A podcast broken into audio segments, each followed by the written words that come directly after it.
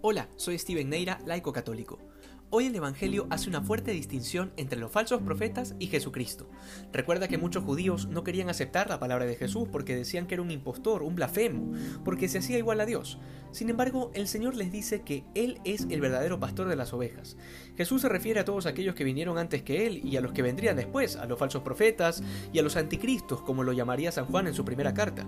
Y entonces se nos echa luces sobre la importancia de tener contacto con las escrituras, porque después de todo son las que nos dan el conocimiento de Dios. Es decir, el que no usa las escrituras y las pone en práctica, sino que sube por otra parte, o sea, utiliza otra vía distinta, no legítima para conocer a Dios, es un ladrón. Por ejemplo, los escribas, que enseñaban la doctrina pero a la vez violaban la ley. Esta es un poco la interpretación que muchos padres de la iglesia dan a este pasaje. Sin embargo, hoy el Señor también nos dice algo más con este pasaje, y tiene que ver con el cumplimiento del plan de Dios en tu vida. Hay mucha gente que se resiste a hacer la voluntad de Dios, que está acostumbrada a hacer su voluntad, pero luego dicen yo amo a Dios sobre todas las cosas. Dios es lo más importante en mi vida.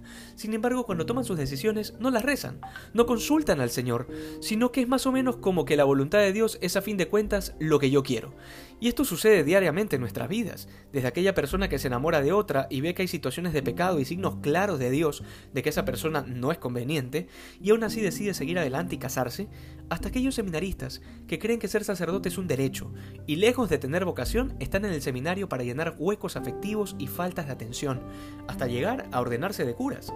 Es que esta actitud de trepar por otro lado, de llegar a hacer mi voluntad a como dé lugar sin importar lo que Dios quiera, está muy presente en la iglesia. Lo ha estado siempre, desde el mismo Judas que tuvo su propio plan y su propia idea del reino de Dios.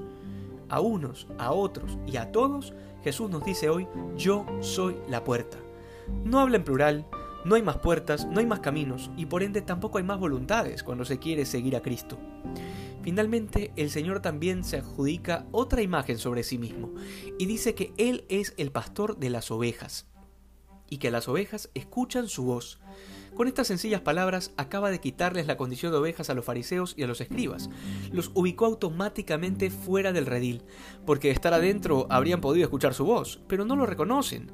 Y esto también te dice algo hoy, y es que como fruto del trato frecuente con Jesús, uno ya reconoce su voz, de manera que cuando hay una situación extraña, dudosa, que amenaza con alejarte del buen pastor, lo lógico es huir de esa situación y volver al pastor.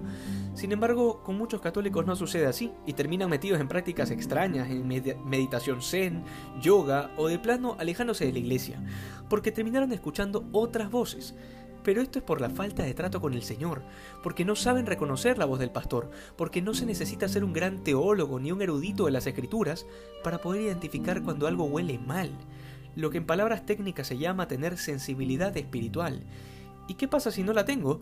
Pues la adquiero, es gratis. Lo que tienes que hacer es empezar a tener un mayor trato con Jesús a través de la, escritura, de los sacramentos y del magisterio de la iglesia.